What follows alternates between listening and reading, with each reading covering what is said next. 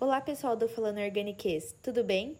Eu sou a Milena e eu vou direcionar mais um episódio da trajetória de uma das nossas professoras queridas de Química, já que estamos também no projeto do Outubro Rosa. Estou aqui com a Thaisa Maia, ela é nossa professora de Físico-Química e de Química Quântica. A trajetória dela é linda e tenho certeza que vocês não vão se arrepender. Fiquem aqui com a gente.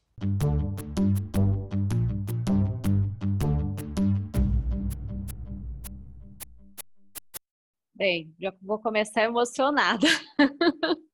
Fiquei um pouco emocionada com a sua introdução. Bem, como a Milena falou, sou a Thaisa, tenho 38 anos, estou na PUC desde 2014. A minha trajetória com a química começou quando eu estava na oitava série, que é o atual nono ano, né? Eu tinha 14 anos, que nem era disciplinas de química, era ciências. Então, era ciências que dividia em física e química. E ali eu comecei a perceber que eu gostava. Todo mundo fala que químico é louco, né? E o meu professor de química da oitava série, ele era louco. Ele era, não batia muito bem, assim, ele tinha alguns problemas. Mas eu acho que isso me chamou atenção, porque ele dava, é, a maneira como ele dava as aulas, os exercícios que ele dava, eu adorava. E nas provas dele, eu, eu estava no ensino fundamental, né? Mas ele sempre dava algum exercício de ensino médio, que eram os desafios. E eu sempre ficava até o final da prova, porque eu queria resolver os desafios. E eu não saía, eu era a última a sempre entregar a prova por conta disso. Beleza. Começou aí. Quando eu entrei no ensino médio, o meu professor de química era sensacional. Sensacional. Também tinha um, um jeito meio louco, assim, ele parecia um pouco doido, mas, assim, extremamente inteligente, as aulas dele eram fantásticas. E como ele percebeu que eu gostava, ele sempre me chamava para alguma atividade. Então, é, tinha prova, era eu terminava a prova e ele me deixava ajudar outras pessoas a fazer a prova. Então, eu ia de carteira em carteira para ajudar a fazer a prova. Me dava livro. Então, ele me ajudou a despertar esse interesse para fazer química. Eu sempre gostei da área de exatas, sempre gostei de matemática, de física, de química. Então, eu fiquei um pouco dividida entre fazer engenharia química e química. Eu acho que é, que é uma, uma dúvida que muita gente tem quando vai escolher a carreira, né? Então, eu, eu fiquei com essa dúvida. No terceiro ano, quando eu finalizei o terceiro ano, eu inicialmente prestei engenharia química e quase passei.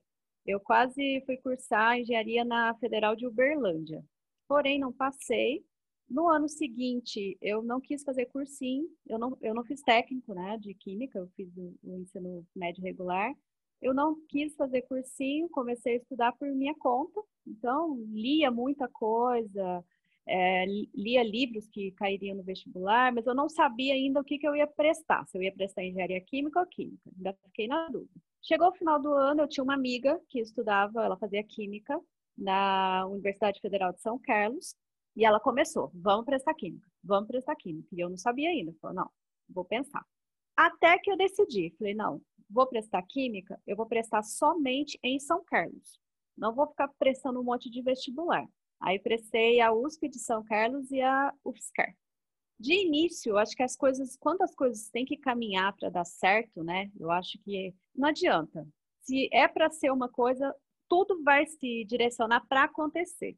Eu prestei os dois vestibulares. Eu lembro que eu, quando eu terminei o segundo vestibular, eu falei para minha mãe: olha, é, se eu passar, eu vou passar na UFSCar.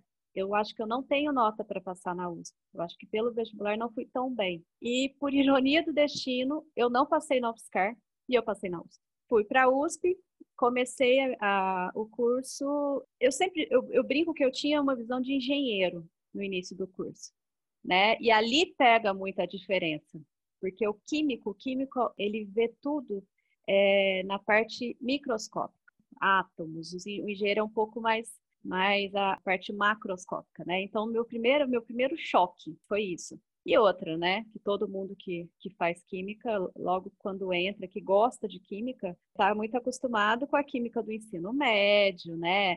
Vamos balancear a equação, de, é, a equação química, vamos montar a estrutura é, orgânica. Quando nós entramos, a gente começa a estudar mesmo a química por trás daquela equação química, a coisa muda de figura. Então ali foi o, para mim foi o divisor de águas, né?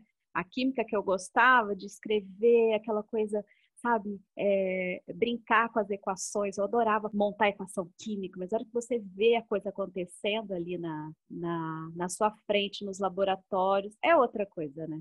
É outra coisa. Então, desde ali eu já já me fascinei. No final do primeiro ano de faculdade, já começou aquele bichinho. Vamos fazer iniciação científica. Aí vamos lá. Vamos atrás de um professor para ser orientador de iniciação científica fui atrás de uma professora, ela trabalhava com catálise, catálise heterogênea. A linha de pesquisa dela básica era produção de hidrogênio para célula combustível através da reação de etanol e água, né? Que há 18 anos atrás, isso estava muito no início. E hoje é o que a gente tem visto nos carros, né? Os protótipos de carro movido a hidrogênio utilizando etanol. Então, hoje eu tenho o maior orgulho de falar para os meus alunos que eu estudei todo o desenvolvimento da reação, né, a geração de hidrogênio a partir do etanol. Então, eu, no total, tive três projetos relacionados na área, né, durante o curso. E no final do curso, a minha orientadora me propôs fazer doutorado sanduíche. Oh, desculpa, doutorado é o doutorado direto, né? Na época que eu finalizei o curso, era normal você finalizar a graduação e já partir para o doutorado direto, caso já tivesse uma experiência né, no tema, na, na área, e eu tinha bastante experiência, eu me adaptei bem ao laboratório que eu, que eu fiz iniciação. E quando eu finalizei, eu já tinha uma boa autonomia no laboratório. Eu conseguia fazer muita coisa sozinha, porque o aluno de iniciação, normalmente ele é acompanhado por um aluno de mestrado, um aluno de doutorado. Então, eu me dei muito bem com os meus colegas de pós, que eles eram da pós, eles me ajudavam muito, eu acabei aprendendo bastante. Mas eu optei fazer o mestrado. Ao invés do doutorado direto, eu optei fazer o mestrado. Segui a mesma, a mesma linha de pesquisa, né? O foco da minha linha era o estudo do catalisador em si, né? Como esse quais as propriedades esse catalisador precisava ter para que a reação ocorresse com o maior rendimento possível. Então, eu estudava toda a caracterização do catalisador. Então, o que eu fiz no mestrado foi mudar a linha, é mudar o catalisador e, e, avançar um pouquinho mais, usar técnicas mais, mais avançadas, né, que exigiam um pouco mais do conhecimento. Bem, terminado o mestrado, eu pensei, vou trabalhar. Não quero fazer doutorado, pelo menos por enquanto comecei a procurar emprego, procurar trainee. E nessa procura, no meio disso tudo, uma vez uma amiga me ligou, ela era professora, a mesma amiga que me incentivou a fazer química lá em São Carlos. Botou pilha de novo em mim e falou: ó, eu tô dando aula numa escola e me chamaram para trabalhar numa outra escola, só que eu não tenho tempo, eu não vou conseguir assumir. Eu vou indicar você. E eu nunca tinha dado aula, né? Nunca tinha dado aula, mas eu também estava procurando emprego. Eu falei, não, vou, vou lá. A escola era perto da minha casa. Falei, eu vou, vou, vai ser uma experiência. Eu fui dar aula para o ensino médio. Então, imagina, né? É, era uma escola pública. Eu adoro, assim, eu, até hoje eu encontro os meus alunos dessa escola e, e eles já hoje são casados, já têm filho, eles me veem e falam, oi, dona, oi, dona. Então, é, é, foi uma turma que foi um, um, período que foi muito, muito gratificante para mim e mas o mais importante foi que foi um período que, me, que serviu para ver que eu tinha que dar aula, entendeu? Eu tinha que dar aula. É, apesar de eu não ter, ter experiência, né? Eu aprendi muito com eles. Eu acho que ah, até hoje eu aprendo muito com os alunos. Mas no caso desses, desses meninos do ensino médio, eu, eu era, não tinha experiência nenhuma. Né? O que eu, eu fui com a cara e a coragem e pensei, bem, quando eu estava no mestrado, eu sempre fazia apresentações orais em congresso. E eu gostava de apresentação oral em congresso. Se eu fazia apresentação para um monte de gente que sabia do tema assim, muito bem, né, eu vou, eu vou conseguir dar aula. Só que aí a, a dinâmica numa sala de aula é totalmente diferente, porque não é só você dominar o assunto. Em especial para ensino médio, você tem que ter todo um jeito para segurar a atenção do aluno. Então, foi outro desafio. Isso eu fiquei durante quase um ano. E nesse meio tempo, como eu tinha decidido é, fazer o doutorado, né, eu percebi que eu gostava de dar aula, eu falei, não, então eu vou voltar e vou fazer o doutorado. E aí eu voltei no ano seguinte para São Carlos, mantive a mesma linha, voltei para o mesmo laboratório. E o meu pensamento era, eu vou fazer doutorado e dentro do doutorado eu vou fazer um estágio de doutorado sanduíche fora do país. Eu já sabia o país que eu queria ir, já sabia o orientador que eu queria, eu sabia tudo. Só que eu não tinha muito certo o período que eu iria. Então eu fui deixando né, a, a, a pesquisa avançar e quando eu estava no terceiro ano do doutorado, eu fui. E eu nunca vou esquecer porque eu conheci meu orientador, ele era meu ídolo. Ele faleceu no começo desse ano é, e eu senti não poder, não ter encontrado ele. Eu ainda fui para a Espanha agora em janeiro e o que eu mais senti quando eu fiquei sabendo que ele tinha morrido é que eu não tinha encontrado ele. Eu poderia ter encontrado ele novamente, né? Mas eu conheci, eu fui para a Espanha fazer o doutorado de sanduíche em 2011. Em 2010, eu o conheci num congresso. Eu tinha conversado com ele só por e-mail. E ele, e ele assim, ele era o deus da catálica, assim, particularmente falando. Ele era assim, todo mundo, né? Quando chegava o Fierro, ele chamava José Luiz é, Garcia Fierro. Quando ele chegava nos congressos, todo mundo falava, falava, nossa, Fierro, Fierro. E eis que vem o Fierro caminhando e todo mundo olhando, parecia um popstar chegando assim. E eis que ele vem para na frente do meu posto. Ali eu me senti muito importante. Falei, não, é com ele mesmo que eu vou, é com ele, sabe?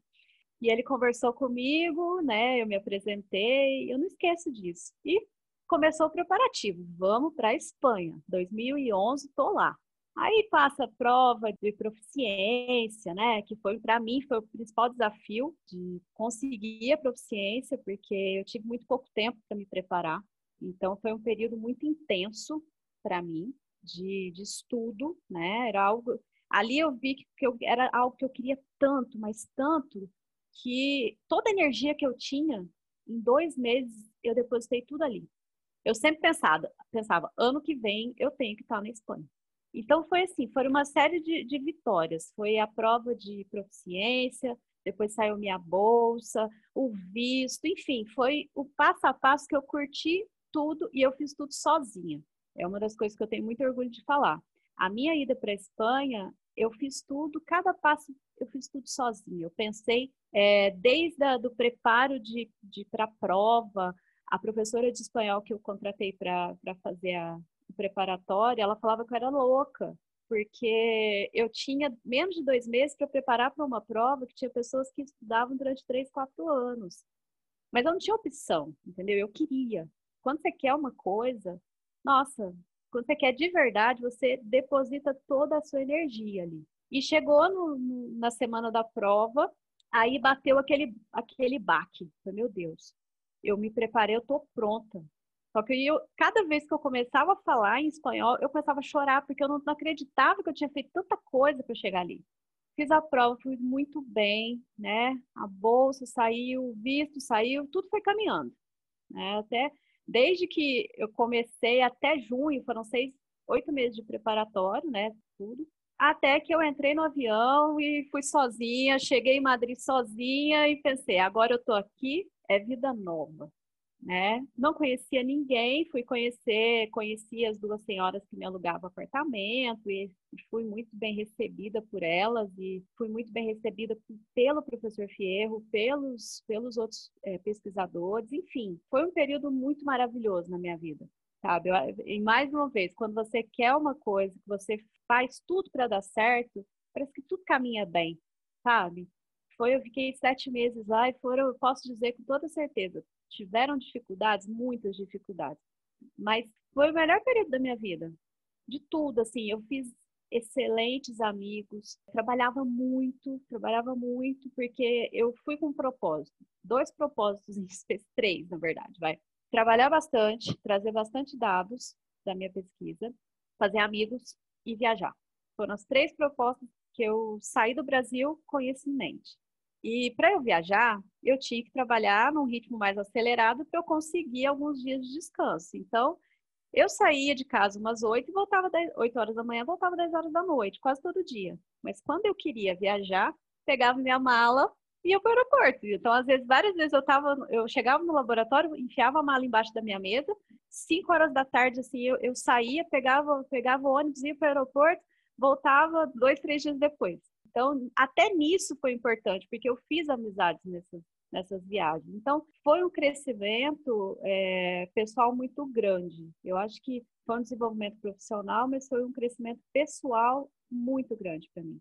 Eu falo que a pessoa que entrou no avião no, de, no dia 12 de junho de 2011 não foi a mesma que voltou para o Brasil dia 9 de janeiro de 2012.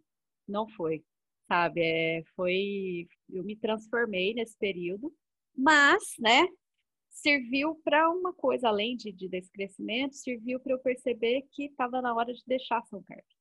Eu já estava em São Carlos desde 2001, então eu estava com uma, uma raiz muito profunda em São Carlos. Toda a minha trajetória tinha sido desenvolvida lá. Mas eu voltei para o Brasil, na correria, eu precisava defender meu doutorado, e nesse meio tempo saiu uma bolsa de pós-doutorado lá em São Carlos, e a minha ex-orientadora, né, que no caso, é, depois ela foi minha orientadora de iniciação, mestrado, doutorado, ela meio que me tratava igual uma filha. E ela falou: não, você vai defender seu doutorado e vamos começar esse pós-doc. Eu comecei, mas não era assim, eu não era é, aquela coisa que eu queria muito. Eu queria sair, eu queria outras coisas. Então, eu comecei o pós-doc até que eu recebi uma proposta para desenvolver um projeto em Campinas, num laboratório da Unicamp, em parceria com uma empresa. E é uma empresa que estava muito ligada, é, é uma empresa que trabalha bastante a parte de pesquisa e inovação, né, pesquisa, e desenvolvimento, e eu iria entrar num projeto de desenvolver propileno, polipropileno, a partir do etanol, ou seja, era plástico verde, né? Nós estamos na era da, do plástico verde. Eu pensei, poxa, fiquei 13 anos trabalhando, 13 não, acho que 12, mas é 12 anos, pensando no hidrogênio a partir do etanol. Agora eu vou para uma outra pegada, vou para o plástico verde. Larguei tudo em São Carlos, né? Finalizei o, o, o pós-doutorado lá, larguei tudo, fui para Campinas. Fiquei é, desenvolvendo esse projeto junto com a empresa e isso em 2013. Então, todo ano de 2013 eu desenvolvi o projeto na, na Unicamp e aí, mais uma vez, vem uma amiga, só que nesse caso outra amiga, não é a mesma, lá de São Carlos, e falou para mim, Thaisa, por que, que você não tenta é, processo seletivo para dar aula na PUC? E eu falei, olha, não, não, não tinha pensado nisso, mas eu acho que eu vou tentar. Ela tinha uma amiga que ia prestar o processo para um outro curso, meio na louca, sempre assim. É, vamos, vamos tentar, e vamos tentar sozinha. Aí que eu fiz? Peguei o telefone, liguei na faculdade de Química, perguntei para a secretária.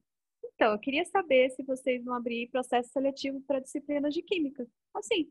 Aí ela falou para mim, olha, você tem que trazer seus documentos até amanhã, tal hora. Fiz, peguei todos os documentos que ela pediu, no dia seguinte estava eu lá. Aí, acho que dois dias depois, eu tive a entrevista. Eu fiz a entrevista com uma professora sensacional, que hoje não, não ela já está aposentada, mas eu falo que eu aprendi muito com ela na PUC que é a professora Beth. Ela, assim, foi uma das pessoas que me incentivou muito, muito, muito. Então, eu devo muito do que eu aprendi, né, é, de na docência, a maneira como lidar com, com, a, com, os alunos, com esse ambiente universitário, eu aprendi muito com a, com a Elizabeth. E a hora que terminou a minha entrevista, ela falou para mim, é, é, na minha aula, depois da minha aula, ela falou, eu gostei da sua aula. Eu falei, opa, ela gostou, então que ótimo, né? que ótimo! E aí, pouco depois, eu recebi a resposta que eu tinha conseguido, a vaga, e coincidiu também de estar tá finalizando o projeto na Unicamp. Então, é, três meses depois finalizou o projeto na Unicamp, e aí eu fiquei só na PUC. Então, de 2014 até agora. Então, eu já estou indo pra, caminhando para o meu sétimo ano. Primeiro, eu queria que você agradecesse a sua amiga que falou para você entrar na PUC, tá bom? Porque ela não sabe o quanto que a gente já ama ela de tabela, entendeu?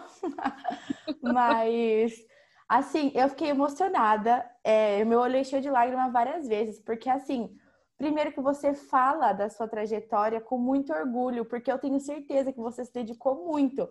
Quando a gente vai de cabeça e a gente dá nosso sangue, ai meu Deus, não faz eu chorar. Quando você dá seu sangue, você, a gente consegue as coisas assim. E eu sei, eu acredito muito nos planos de Deus e que Ele nos dá uma força assim enorme junto da nossa família. E não vamos tirar nosso mérito, a gente também vai atrás, sabe? Eu acho que as oportunidades vêm e a gente tem que agarrá-las de uma maneira que assim vamos sofrer um pouco, vamos, mas vamos sair da zona de conforto, porque o desafio nos fortalece, né? E assim, ver tudo que você passou, eu, Milena, eu não tenho vontade de, se, de seguir a área acadêmica, de pesquisa e, e tudo mais. Eu acho que eu me identifico mais na indústria, mas eu acho assim maravilhoso, porque a gente precisa dos pesquisadores. Eu acho que a vida, principalmente no momento que a gente está vivendo agora de pandemia, uhum. todo mundo está dando muito mais valor. Todo mundo quer a vacina, a vacina, só que quem que desenvolve as vacinas? Exatamente. Pesquisadores. Exatamente. Então, coisa que ninguém dava valor antes, agora está todo mundo é, olhando e falando, nossa, a gente precisa deles. Então, vamos valorizá-los, né? E a Lara, também a participante do nosso podcast, se ela estivesse aqui, eu tenho certeza que, assim, ela estaria aos prantos, porque ela quer muito essa área, né? E eu Sim. acho que é, a gente escutar, e acho que essa admiração que a gente tem por todos vocês, todos os nossos professores em geral, vocês mostram que é, dá certo sim, que a gente pode cair, mas levanta e vai ter Com certeza. uma trajetória aí que a gente vai poder algum dia ser entrevistado também para contar a nossa, sabe? Então eu acho isso maravilhoso. É e esse contato que a gente tem com vocês, porque a gente não é mais um número assim, vocês sabem, vocês chamam a gente pelo nome. Nossa, eu chego a arrepiar de falar isso, porque, meu, como é, como é bom, sabe, saber que vocês dão um suporte não só como professora, mas sim como, sei lá, vocês ensinam a gente na vida, sabe? Então, eu, nossa, eu fico muito feliz com tudo isso de poder também entrevistar vocês aqui. Falo vocês porque vai vir todas as professoras, né? É, ai, mas é muito gostoso. E assim, queria te dar um baita de um parabéns, porque, olha, é linda, é linda. Eu, eu, eu olhava assim, ó, eu não posso interromper, né? Mas eu ficava assim, abismada. Falava, nossa, eu, eu faço espanhol, Thaisa. É difícil demais. É. Eu falei, nossa, imagina a tese dela. Teve que ser em espanhol? tudo? Não, não, porque é, como eu, eu optei, é, como eu já estava finalizando, né, eu não fiz disciplinas lá. Ah, eu tá. fiz só a parte de laboratório, só, só a parte experimental. Eu teria opção de, de defender aqui e lá se eu tivesse ficado um pouco mais de tempo. Uhum. Mas como eu não consegui, né, ficar mais tempo, coisas que não que eu não quisesse, eu, eu queria, né, é, eu acabei defendendo só aqui no Brasil.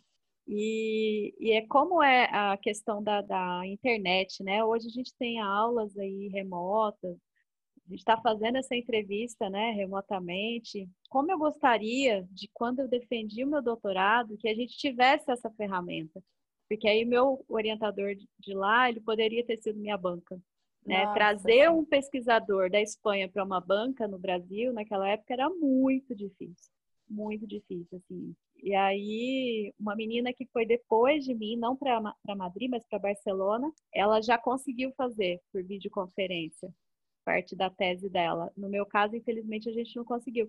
E hoje a gente está vendo aí, os nossos alunos vão defender o TCC de maneira remota, né?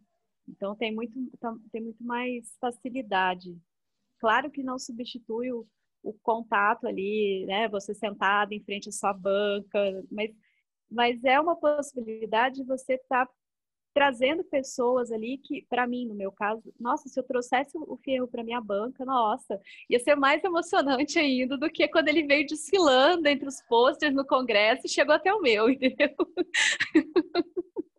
Ai, ai, mas é, é sensacional, assim, você olhar para trás e também esse reconhecimento. Eu acho que eu faço questão, pelo menos, de demonstrar todo o meu carinho por vocês, porque eu sei que carreira de professor às vezes é um pouco ingrato, assim, sabe? É, vocês batalham muito para às vezes vocês receber aluno que fica tipo mexendo no celular, não olha nem na, na cara assim na aula.